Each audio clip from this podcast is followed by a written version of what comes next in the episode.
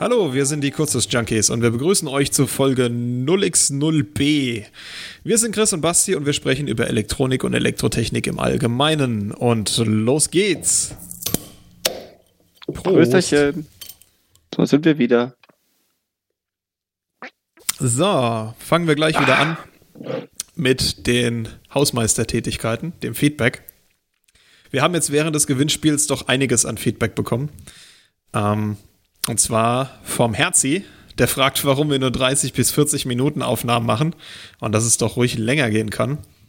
Und meiner Erfahrung nach passiert das allen Podcasts, dass sie irgendwann immer länger und länger werden.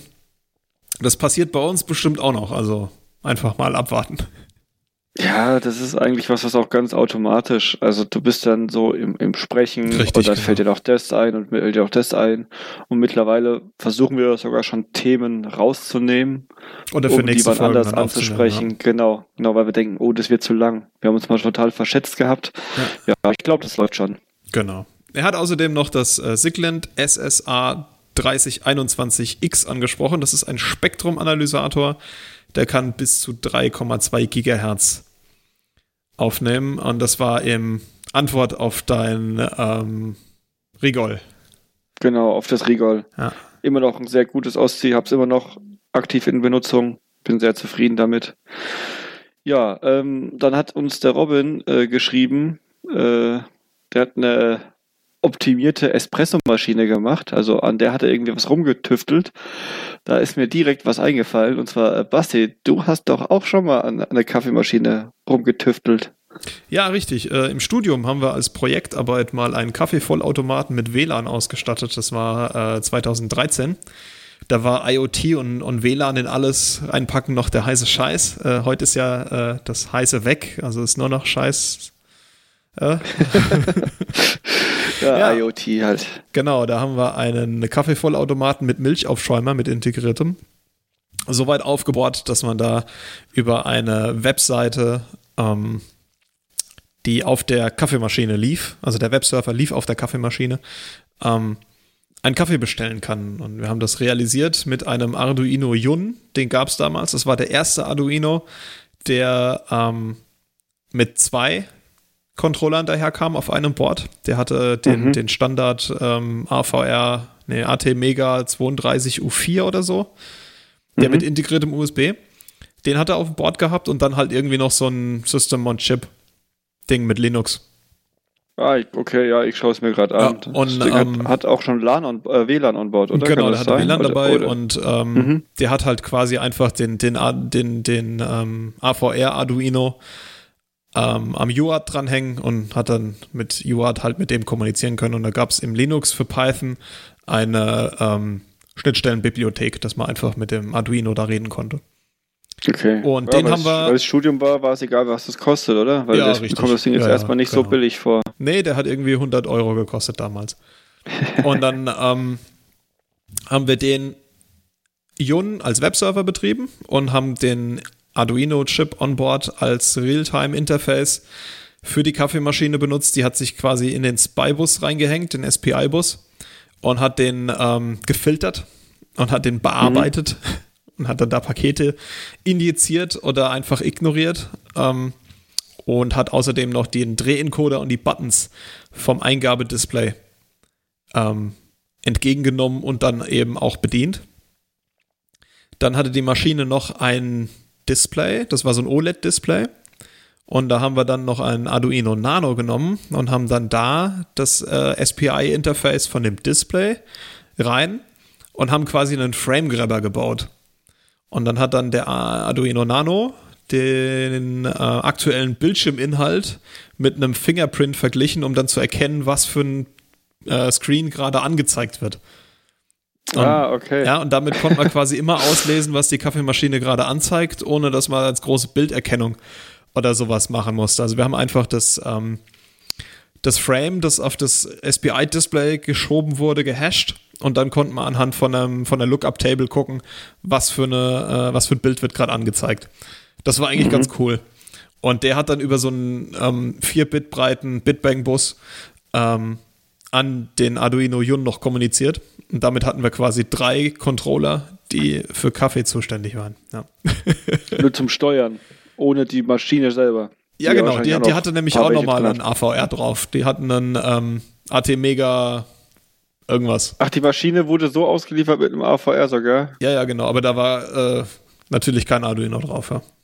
Hm. Ja, aber halt mit einem AVR, okay, cool. Ja. Also war schon lustig. Ja, mittlerweile ist ja überall ein STM, also wirklich überall drin. Ja. Ich habe mal ähm, Heizungsstellmotoren auseinandergenommen, Stimmt, da war ein STM8 drin. drin. Den hatte ich auch mal reverse engineert und habe euch dann da rangehängt.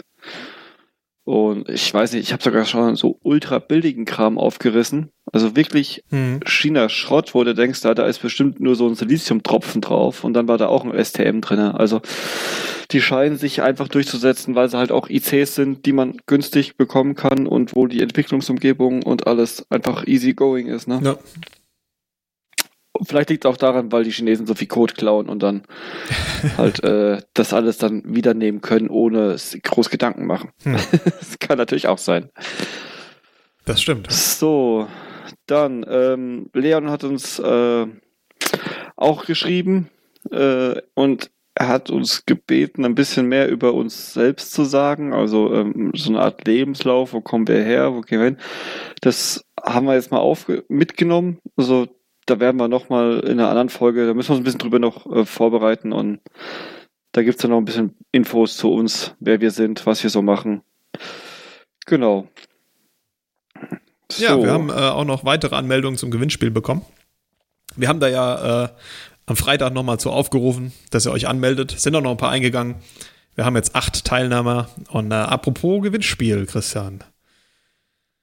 Ja, wir haben ja jetzt die 100 geknackt gehabt, haben wir genau. ja erwähnt. Ja. Mit äh, 20 Spotify, 80 regelmäßig Zugriff, das ist immer so ein bisschen da über Daumen. Aber jetzt werden wir das äh, verlosen. Und zwar haben wir uns da in einem ausgeklügelten System und hier ist alles voll mit Notaren was überlegt. Wir haben und sogar, zwar, wir haben, wir haben sogar äh, dezentral, ja. Genau, weil ich bin ja bei mir zu Hause und, und ich bin bei, bei mir zu Hause. Ja, das du heißt, da ist gerade eben erzählt, genau, du hast mir gerade eben erzählt, dass du acht Teilnehmer hast. Mhm.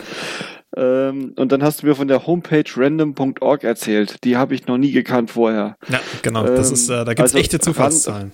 Genau, random.org, da ist in der rechten oberen Ecke so ein Fenster, da kann man eingeben, was Min und Max ist und dann auf Generate drücken. Genau, und, und ich habe ähm, jetzt alle eingegangenen E-Mails nach äh, Empfangsdatum sortiert. Ja, genau. Das heißt also, der Chris holt jetzt eine Zahl und ich sag, wer es ist. Genau, und was noch ist, ist, es sind alles wir werden den Vornamen desjenigen jetzt hier erwähnen. Es sind alles unterschiedliche Vornamen. Ich habe sie mir jetzt nicht vorlesen lassen. Ich habe nur gefragt, ob da ein Name doppelt ist. So, und dann werde ich jetzt auf den Generate drücken. Mach mal, ja. Die Eins. Die Eins. Der Herzi. wie, wie, wie, wie unspektakulär. Ja. Ich hätte jetzt lieber fünf oder acht oder ach, egal. Okay. Der Herzi, Herzi hat gewonnen, ja. Herzlichen Glückwunsch, Herzi. Du hattest sogar die Frage gestellt. war auch die erste, die ja hier in dem, in dem Feedback jetzt genannt wurde. Ja, genau. Ja, die war auch die erste E-Mail, die kam. Ne? Also genau. Schön. So, also Herzi, du wirst jetzt demnächst dann noch von uns per E-Mail benachrichtigt und dann schickst du uns mal deine Adresse und dann zack ist das MP1-Board von ST bei dir. Richtig, genau. So machen wir das. So, dann Gut. kommen wir zur neuen Kategorie oder zur nächsten Kategorie ja, aus also Fehlern neu lernen. ist nicht mehr, genau. Ich habe ja das letzte Mal äh, erzählt, dass mir LAN so ordentliche Probleme macht in der EMV. In der Emission. In ja, der Emission. So ein bisschen ja. leuchtet. Das habe ich in den Griff bekommen. Und zwar war die Lösung, ähm, Serienwiderstände in den RGMII-Signalweg einzubauen. Die hatte ich im Design schon vorgesehen, habe aber 0 Ohm hingesetzt ähm, und habe da jetzt 22 draus gemacht. Das hat schon einiges mhm. geholfen. Und dann habe ich die Treiberleistung in den Ausgangssignalen von der CPU und vom Switch angepasst. Und jetzt habe ich keine Überschwinger mehr auf dem Signal. Und äh, ja, nächste Woche fahren wir in die EMV-Halle und gucken, ob das eben äh, die Lösung war.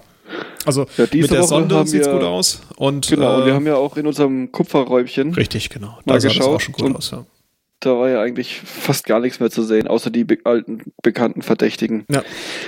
Also was lernen wir daraus? Wenn wir Highspeed-Signale haben und wenn es nur Ausgänge auf Eingänge sind von anderen, immer mal sicherheitshalber einen Serienwiderstand. Mhm. Und wenn man noch ein bisschen Platz hat, könnte man sogar noch einen Kondensator ähm, vorsehen, Ja. den man halt nicht bestückt. Ja, und noch ein Ja, L. das, ne? Ja, ich meine, ob du jetzt ein R oder ein L dann draufpackst, das kann man ja dann gucken. Ja, aber so kannst du halt alles drei draufpacken, ne? Kannst schön RLC-Filter machen. Ja, das wäre natürlich das Optimum, aber also ein R wäre quasi das Minimum, weil anstatt R kannst du dann auch ein L draufpacken.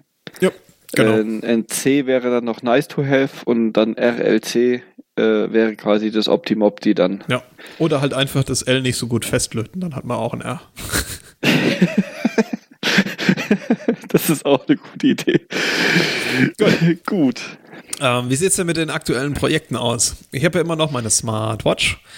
Äh, da hat sich aber jetzt so gar nichts getan. Die Schablone ist noch unterwegs. Die braucht ganz schön lange.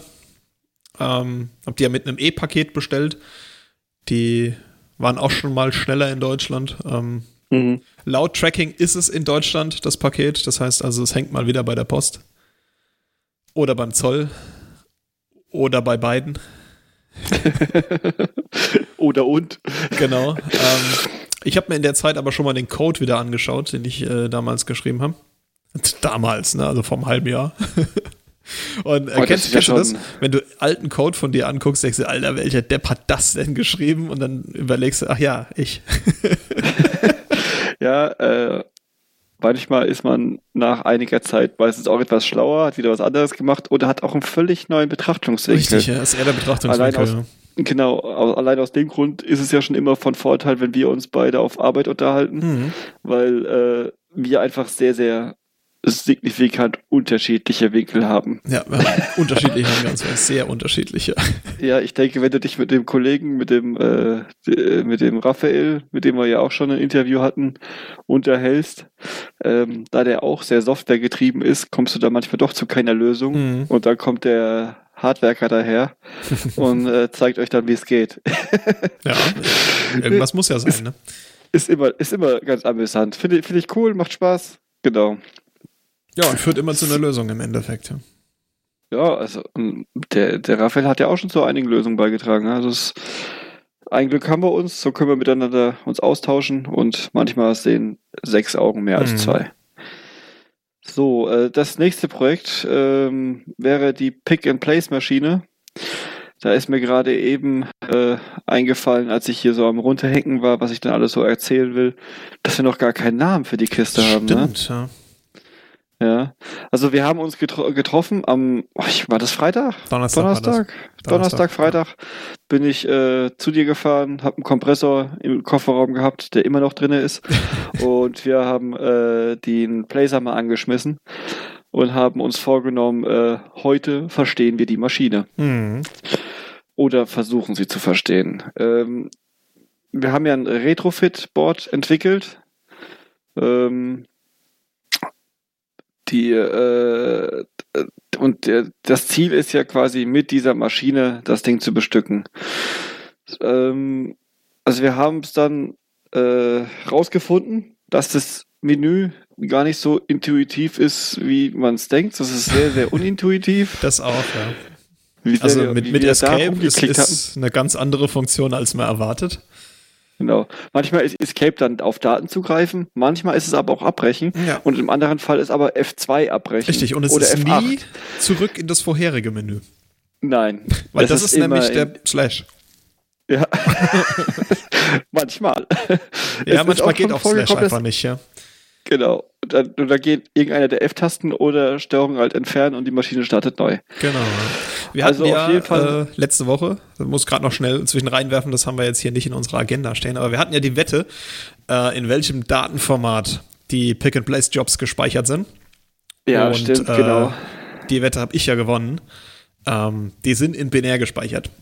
Und Ja, die sind in irgendwas Unverständlichem, was, was, was Ja, keine Maschine so ich habe mir richtig das nochmal angeguckt. Die sind doch relativ, also es sieht wirklich so aus, als hätten die einfach ähm, ihren variablen Raum auf Diskette gespeichert. Also den variablen Also Raum mit Memcopy. äh, Fahr, Fahr X. Nein, Memcopy Ah, halt. okay. Ja. Okay, ähm, das ja. ist ja ein 286er. 286er läuft im Real Mode, das heißt, da gibt's keine virtuellen Adressen, so wie man das bei den aktuellen Computern hat, sondern Mhm, ähm, da ist die Adresse das, äh, das wirkliche Byte im RAM.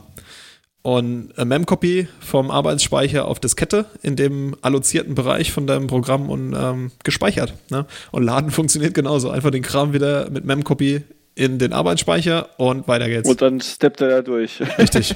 Geil. Ja, also Geil. das, das äh, sieht wirklich einfach nur nach ähm, Speicherbereichen aus, die da genau. einfach Und da haben wir wurden. eher um einen Kasten Bier gewettet, Mhm. weil, was das so ein normaler Wetteinsatz ist. Ich habe aus Scheiß dann gesagt, ja, ich bringe dir dann einen, einen Kasten Oettinger Cola vorbei. Da wollte ich dann So. nicht mehr gewinnen. Genau, dann auf jeden Fall habe ich dann auf dem Weg, als ich zu dir bin, äh, den Kompressor und dann bin ich noch kurz beim Getränkemarkt vorbei, ohne dass du es wusstest. Und du hattest auch einen Kasten Bier da stehen, ohne dass ich davon wusste. Richtig. Weil hätte ja sein können, dass es trotzdem in da drin steht. Genau. Und dann hattest du deine Wette gewonnen und dann habe ich dir mein Autoschlüssel in die Hand gedrückt und habe gesagt, geh in den Kofferraum, such dir einen der beiden Kästen aus. ich habe gedacht, entweder ich fahre mit einem nach Hause oder ich fahre halt mit zwei Kästen wieder nach Na, mit Hause. drei. Ja, mit drei, äh, den hätte ich dann bei dir stehen lassen. In dem Auto ist nicht so viel Platz. Ja, Gut, also zurück zu dem super gut benutzbaren Menü. genau. Das kannst du gerne erwähnen. Ja, äh, also das, das Menü ist ähm, so gut benutzbar, dass wir ungefähr vier Stunden da äh, verzweifelt hin und her gesprungen sind in den einzelnen Menüs und Untermenüs und Tabellen. Man muss dazu sagen, das Springen gestaltet sich in ungefähr so. Man tippt auf eine Taste, dann drückt man auf Enter, dann baut sich das Bild neu auf, sind so zwei Sekunden. Dann sieht man, okay, hier ist eine Tabelle und äh, ich, dann kann man mit dem Cursor an diese Stelle springen, tippt was ein, dann baut sich die Tabelle neu auf, das dauert so zwei Sekunden und man sieht jede einzelne Linie, die, Linie, die da gezeichnet wird. Also das ist äh, echt schon, hat Mit was. so einer uralten Retro-Tastatur. Ja, ja, so eine richtig schöne gelbe klicki-klacki mechanisch Tastatur. Also die, die, äh, die ähm, Leute, die auf sowas stehen, die finden die bestimmt gut, die Tastatur. Ich äh, mag die nicht so. Egal. Ähm, wir haben es dann geschafft, zwei Widerstände aus einer Rolle automatisch auf die Flachbaugruppe zu legen. Da ist dann ähm, eine angekommen und die andere ist runtergefallen von den Widerständen.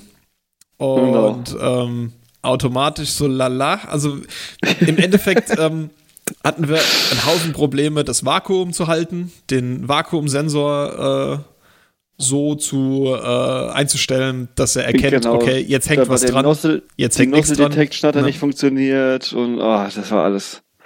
Wir haben aber Ja. auch zu spät gemerkt, dass äh, unser Druck sehr arg variabel war. Also wir haben Genau, also- die Maschine auf 5 Bar eingestellt am Druckminderer, Ja. aber der Kompressor hat äh, eine Hysterese von 4 bis 7 Bar. Das heißt also, wir hatten teilweise unter 5 Bar. Und ähm, dann hat der Vakuumsensor natürlich nicht mehr erkannt, dass genug Vakuum da ist. Und das haben wir zu spät gemerkt. Und dann haben wir den Ja, genau, angepasst. Dann ist der Kompressor wieder angegangen und dann hatten wir wieder super viel Vakuum. Dann hatten wir auch, wenn die äh, Maschine offen war, noch ein Vakuum erkannt. Ja. Genau. Also Aber der, der, Bar, der Druck von 5 Bar wurde ja uns von dem Verkäufer ans Herz gelegt. Mhm. Er hat gesagt, ja, stell es da in den grünen Bereich. Der grüne Bereich ist 5 Bar. Ähm, da, ich sag mal, wir haben jetzt auf jeden Fall innerhalb von diesen vier Stunden so viel gelernt, dass wir wissen, wir brauchen einen Kompressor, der eine Hysterese von 6 bis 8 Bar hat. Oder so. Ja, genau. Irgendwas Einfach über mehr fünf. als fünf. Ja. Dass wir nie unter, Irgendwas- unter fünf Bar kommen, dass der Druckminderer Genau. der Maschine immer fünf machen kann. Ja. Ja, und ähm, ich denke, wir haben auch genug gelernt. Äh, ich gehe mittlerweile davon aus, dass ich eine Platine für dieses Austauschboard, wir wollen ja das Retrofit-Board, oder ich will das ja so, das will ich so, äh, mit der mit dem Bestückautomaten be selbst bestücken. Also weil ich das halt relativ lustig finde, wenn man selbst seinen Auslöser ähm, herstellt. das ist ja äh, quasi Selbstmord. Und Mhm. ähm, ich gehe aktuell davon aus, dass wir größer 50 Prozent der Bauteile schaffen werden, mit dem Bestückautomaten zu bestücken. Ja, da Wir- äh, werden wir mal sehen. Ja, genau. Also ich habe hier stehen, äh, Basti nach wie vor skeptisch. Dem ist nichts hinzuzufügen. genau. Auf jeden Fall, wir haben alle Teile da. Wir haben das Retrofitboard da. Äh, bei der nächsten Gelegenheit, wenn wir ein bisschen Zeit finden, äh, setzen wir uns hin und bestücken mal das Retrofitboard. Ja. Sorry mit dem 3D-Drucker, ich kam immer nicht dazu, irgendwas weiterzumachen. Ja, wird, wird aber irgendwann noch kommen. Ne? Genau. Die Kiste ist nicht weg, sie ist noch da. Ich werde irgendwann weitermachen. Ich habe für die Hardware von dem Retrofit-Board, von dem der Christian gerade gesprochen hat, schon ein bisschen was vorbereitet. Also ich habe mir ein Projekt angelegt in äh, Atolic True Studio. Das ist das vorletzte IDE-System, das äh, STM jetzt für seine STM32s propagiert hat. Das erste war ja äh, so System Workbench, genau, System Workbench genau, für STM32. Ja. Dann kam Atolic und jetzt kommt Cube MX GUI. Nee, nicht GUI, IDE. Cube MX IDE. Ähm, genau. Die habe ich mir noch nicht angeguckt. Jetzt so langsam können sie mich mal mit Dauern wechseln, alle zwei Jahre. Ja, das Atolic fand ich jetzt, war, war auf jeden Fall eine Steigerung zur Workbench. Ja, das ist richtig. Also ich, ja. ich kam mit dem Atolic, das ist um einiges professioneller. Zumindest für mich, also aus meiner Warte heraus. Ja, es, und, es hat, äh, also im Endeffekt ist das alles Eclipse. Ja, also da ist überall nichts Neues dabei. Das ist, sieht nur ein bisschen anders aus und ein bisschen andere Fenster ja, sind standardmäßig eingeschaltet. Für, dann lässt es sich einfach für meinen Geschmack halt besser bedienen. Ja, so. das ist. Ja, also genau. auf jeden Fall ähm, mit CubeMX hat der Chris ja beim, beim Layout schon eine ähm, Datei angelegt, eine Projektdatei, wo die Pin-Belegungen drauf sind und die Peripherie genau. konfiguriert ist, beziehungsweise eingeschaltet ist. Und Schaltplan. Die, genau. Ja. Und ähm, daraus habe ich jetzt ein Atolic-Projekt gemacht. Mhm. Und das baut auch. Und da bin ich jetzt dabei, GRBL ähm, oder Gribbel. Ich weiß nicht, wie man es ausspricht. also es wird klein geschrieben, insofern ist es wahrscheinlich keine Abkürzung für GRBL. naja, das äh, gibt es als Code, ist in C geschrieben, ist für Arduino auf dem AVR. Das heißt, ich habe mir jetzt den C-Code in das Projekt reingeholt und jetzt gehe ich Stück für Stück die ganzen äh, Funktionen durch und schmeiß alles hardware-nahe vom AVR raus und ersetzt das mit CubeMX Hall. Mhm. So der Plan. Mal schauen. Ja. Wir haben ja uns selber auch da eine Timeline gesetzt. Und mhm. zwar. Ja, du hast die äh, gesetzt. Mir. Ich habe die, ich habe die, ja, ich meine, mein Gott, die ist ja sehr, sehr, sehr, sehr, sehr unkritisch. Ja, das ist richtig. Aber trotzdem also ist es mal interessant, ob das funktioniert. Ja, genau. Ich habe ja gesagt, äh, der Zeitpunkt, als ich die Rohleiterplatte bestellt habe, bis ich sie dir bestückt in die Hand drücke, das ist der Zeitraum, den du hast, um die Software danach jetzt nachfolgend. Also wenn du jetzt schon anfängst, arbeitest du quasi nur schon vor. Mhm. Der, der, der Timer beginnt erst dann, wenn ich dir die Hardware in die Hand drücke.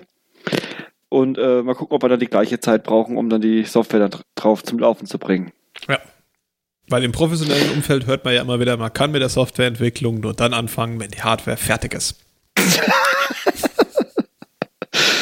Ah, wie recht du doch hast. und man kann auch die E4 erst in die Hand nehmen und anfangen.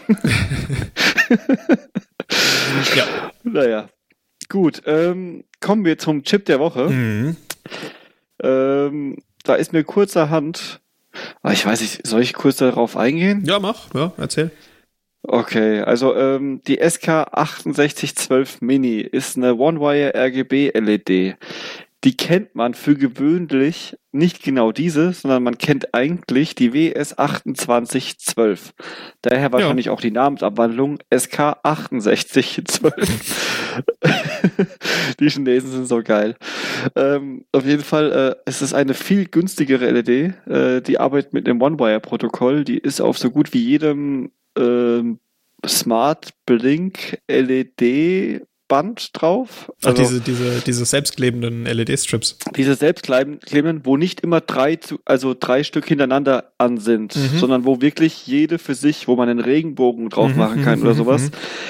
Da fahren die immer mit diesen ähm, One-Wire-LEDs. Also ich nenne die jetzt mal One-Wire-LEDs. Ich weiß gar nicht, wie das Interface heißt, aber One-Wire kommt wahrscheinlich hin, weil es gibt einen Pin rein und einen Pin raus.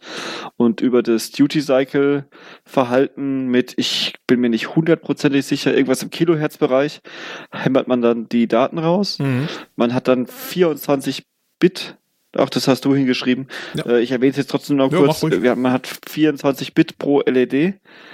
Also 8 äh, Bit pro heißt, Farbe, RGB. Genau, 8 Bit pro Farbe, RGB. Hast, ähm, in jedem Chip, wenn man nah rangeht, sieht man die einzelnen Farben.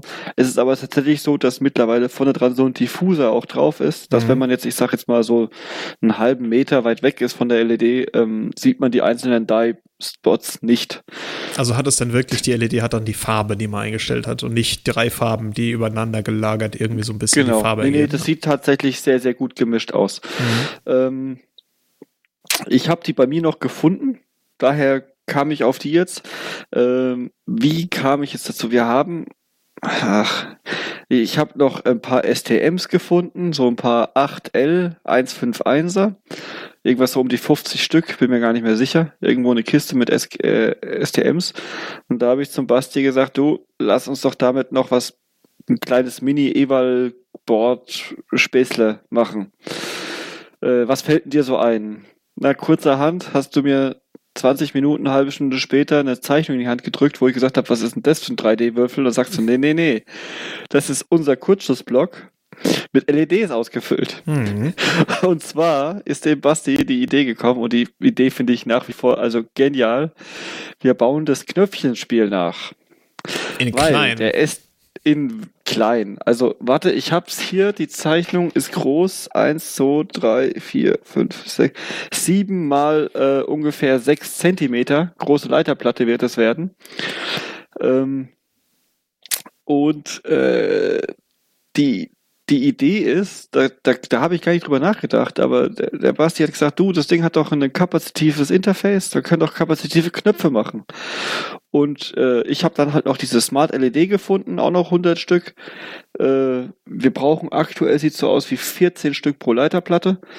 Ähm, das heißt, wir, wir, da, durch das Zeug, was ich hier so rumfliegen habe, können wir wahrscheinlich so eine Mini-Eval-Board machen und wir wollen jetzt das Knöpfchenspiel quasi in klein nachbauen mit kapazitiven Buttons mit der One-Wire-RGB in der Mitte und man fingert quasi auf die LED drauf. Ja. Wie gut das funktioniert, das sei jetzt, mal dahin, sei jetzt mal dahingestellt. Wir werden nicht, also ich habe für mich mir nicht vorgenommen, weiter als E1 zu gehen. Also wenn es mit der ersten Runde nicht läuft, dann ist es mir egal, dann schmeiße ich die Bauteile in die Kiste und gut ist. Ähm, Witzig wäre es schon, ja. äh, weil der, der Basti noch gesagt hat, wir könnten doch dann auch ein UART mit Infrarotdioden machen und dann können wir zwei Boards miteinander kommunizieren lassen und dann kann, kann man sogar zwei Spielermod. Also das ist die Idee, da, da warst du echt mir, da, da war ich echt baff. Also ähm, wieder ein Projekt mal wieder, hat er sonst nichts zu tun. das Knöpfchen spielen winzig klein.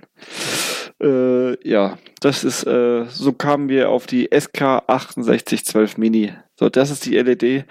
Ähm, da ist ein Chip drin. Das Ding wird per Bonwire angesteuert, also für mich ist das der Chip der Woche. Ähm, das Witzige daran, ich habe da mal geguckt, was habe ich denn damals für bezahlt? Und die 100 Stück haben tatsächlich nur 8 Euro gekostet. Das heißt, hm, die ist für Chip. Das ist ja genau, schlecht. die ist für 8 Cent zu bekommen. Ja, und auch hier sieht es aus, dass ähm, du dann die Software machen wirst wahrscheinlich, wie es halt so ist. Ja, wir, wir machen das ganz einfach. Wir nehmen die Software vom Knöpfchenspiel und machen sie komplett neu.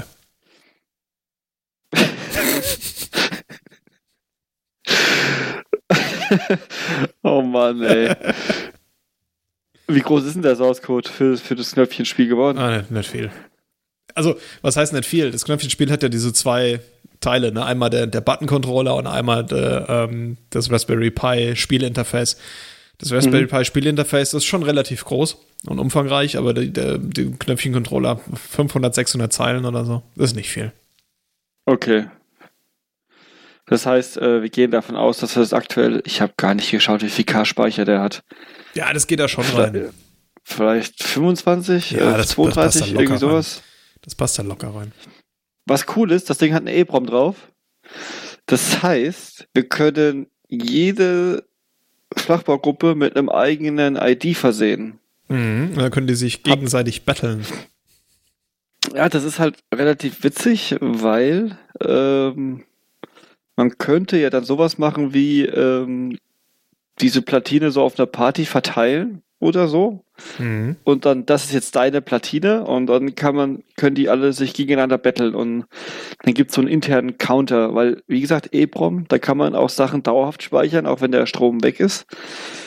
Ja, ich wollte auf jeden Fall noch den Programmer drauf machen, der per UART funktioniert, also dass man quasi wie beim ESP eine Taste drückt, das Ding an USB hängt und dann kann man mit dem ST-eigenen Bootloader das Ding programmieren. Das heißt, man braucht keinen speziellen Programmer dafür, sondern USB zu Serialkonverter, den ich wahrscheinlich auch wieder drauf machen werde, weil er hat sich bewertet aus der äh, Vergangenheit heraus. Genau. So, hättest du sonst irgendwas anzumerken, zu mitzuteilen? Nö, eigentlich nicht. Sind Nö. wir eigentlich durch, ne, für dieses Mal. Gut, dann ähm, mache ich das Outro. Also äh, das waren die Kurzlust-Junkies. Ihr findet uns nach wie vor auf www.kurzlustjunkies.de. Ähm, Junkies äh, mit IE geschrieben. Wir sind auch auf Spotify, YouTube oder iTunes zu finden. Ähm, nach wie vor immer jederzeit willkommen ist Feedback oder ein Kommentar auf der Webseite zum Artikel, äh, auf Twitter at Platinmacher oder at TheBrutzler oder schickt uns einfach eine E-Mail an feedback at kurzlosjunkies.de.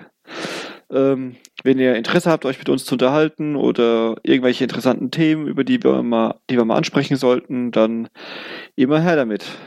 Ähm, wie immer macht es uns Spaß, euch Sachen mitzuteilen. Tschüsschen. Ciao.